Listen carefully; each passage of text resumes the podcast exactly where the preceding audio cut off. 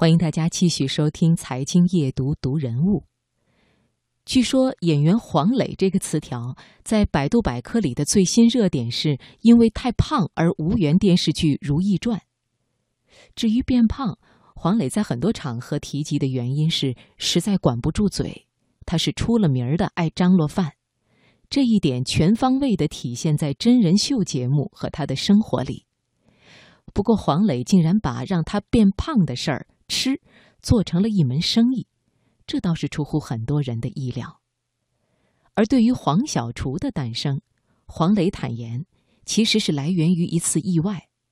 黄磊认为，黄小厨是一个品牌，但更多的还是一种生活方式。回家做饭，爱分享，爱美食，把厨房里更有趣的东西、更有爱的情怀都分享给大家。所以，黄磊在好老公、好爸爸等标签之外，又多了一个标签——创业者。今晚的这个人物故事，我们就来听一听黄磊和他的电商品牌黄小厨的故事。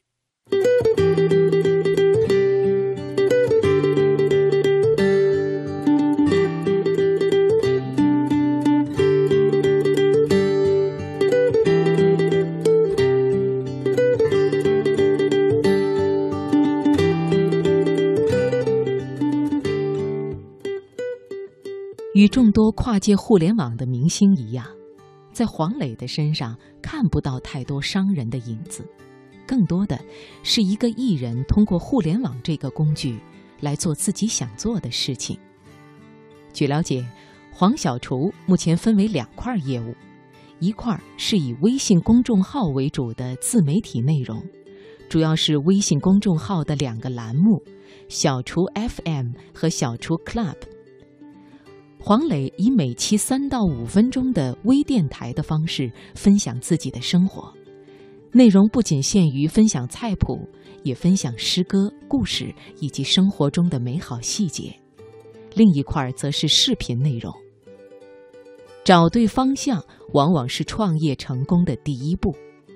但是提到创办黄小厨的初衷时，黄磊并没有像其他互联网创业者一样大谈颠覆与商业模式，而是简单的两个字：兴趣。因为吃饭时朋友无意中的一句话，黄磊决定自己开个餐厅来教大家做菜。而后经过朋友的劝说，黄小厨最终变成了现在的模式。黄磊希望通过互联网的方式做一个小而美工匠的集结号，分享一种生活方式，那就是回家做饭。他说：“我真正想要做的就是小工匠，不是想做什么大平台。我没有那样的梦想。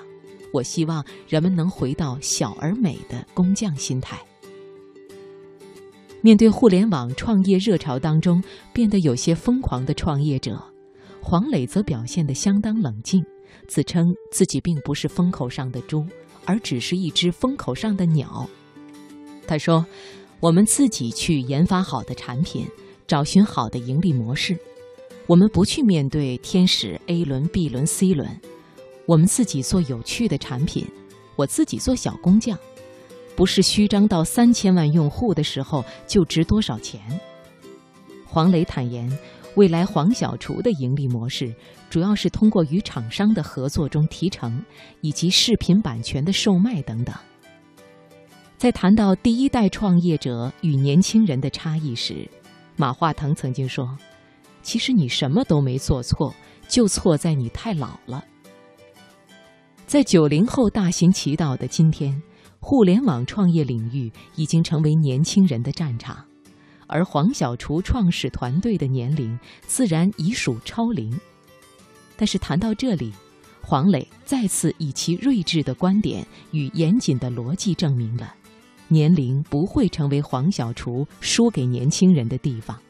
他觉得，零零后也可能墨守成规，七零后也可能思想活跃，而事实上，一个时代最前沿的领航者，一定是思维最清晰的人。黄磊说：“我们有年龄，我们还有活跃的思维。